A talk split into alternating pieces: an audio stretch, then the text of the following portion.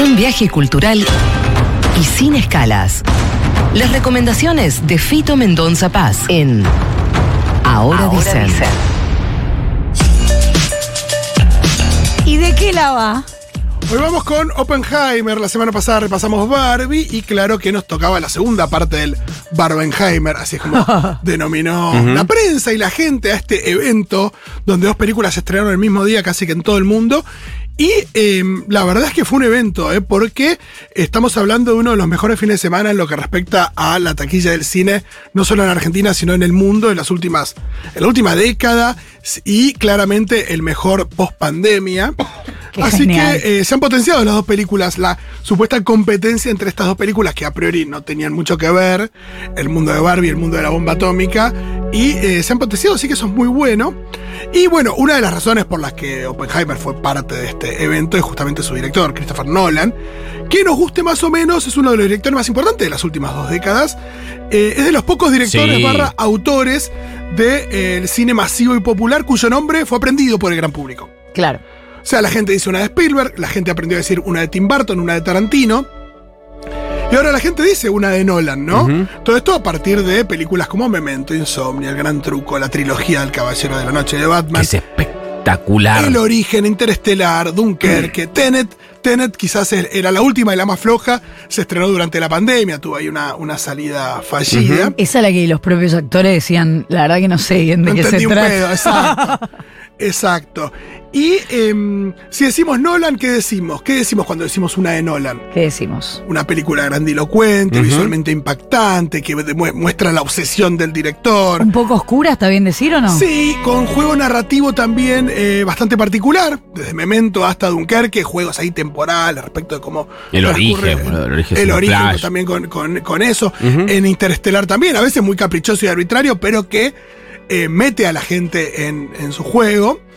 Y em, también otra, otra cosa que destaca Nolan es que em, la verdad es que desde que dejó la trilogía de Batman, es un tipo, es casi el único que trae películas nuevas, con guiones originales, con historias eh, nuevas, y que compite mano a mano con el mundo Marvel, con el mundo Disney, con el mundo Star Wars, mundo Rápido y Furioso, mundo Transformers. Sí. Que son- Con los tanques, digamos. con- sí, con las sagas, ¿no? Con las historias Claro, que no te son. meto en un mundo que lo creo yo. Claro, y. Pero con un ánimo masivo equivalente, ¿no? Claro. Y que el tipo compite mano a mano con películas diferentes, con efectos visuales prácticos. Bueno, ¿qué es lo que pasa con Oppenheimer? Toca un tema diferente, es la biopic del llamado padre de la bomba atómica. Eh, Entonces no tiene ciencia ficción, no tiene su- suspenso, guerra, acción, crimen, digo, no tiene superhéroes como tenía Batman.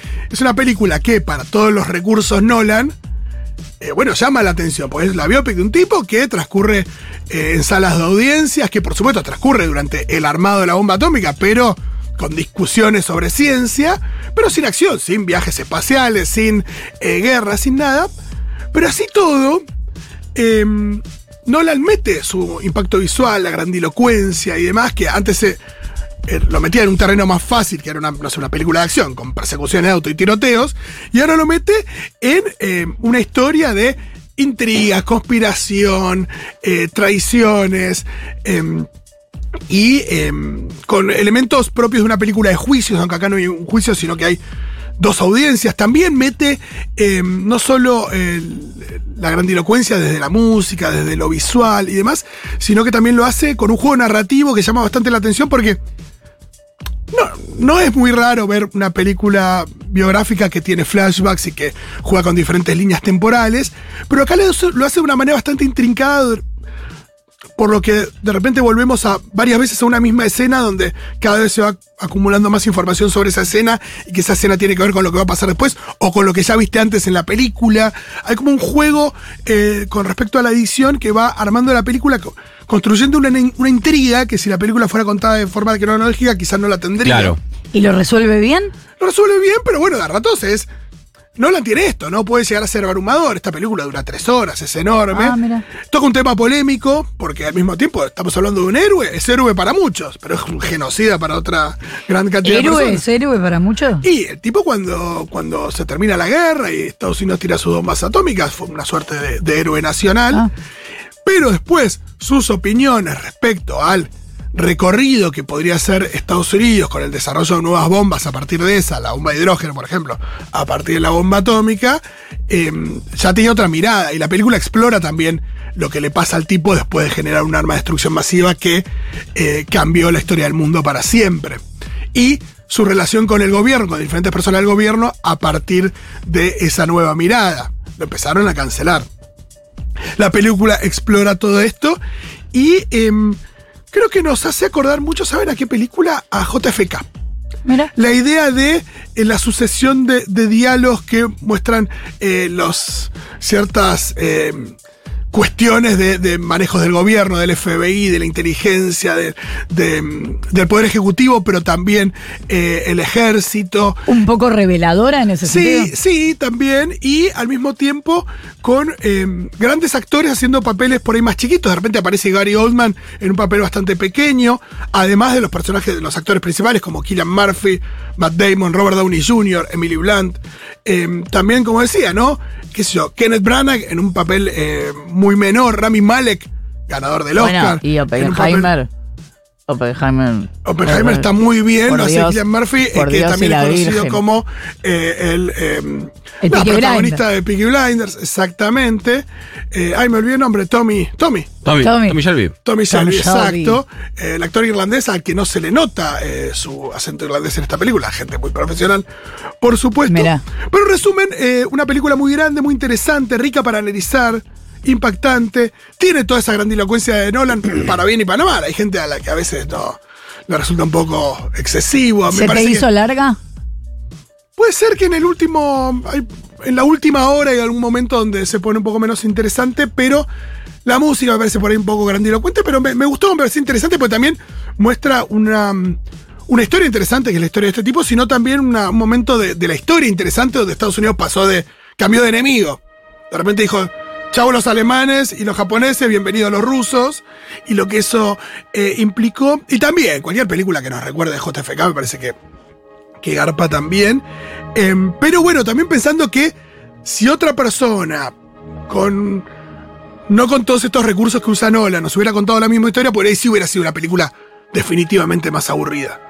Ah. Pero acá, me, me- me- qué yo, a mí por lo menos me atrapó todas las, toda la, la secuencia de la, de la detonación y la prueba de la detonación en, ahí en Nuevo México es increíble. No vemos lo que pasa en Hiroshima y Nagasaki, si te lo relatan, si te muestran los efectos eh, el propio Oppenheimer cuando se entera que básicamente con su, entre comillas, invento, en realidad un equipo de científicos, eh, nada, no solo cambiaron el mundo, sino que dejaron en el camino a 200.000, más de 200.000 almas japonesas, ¿no?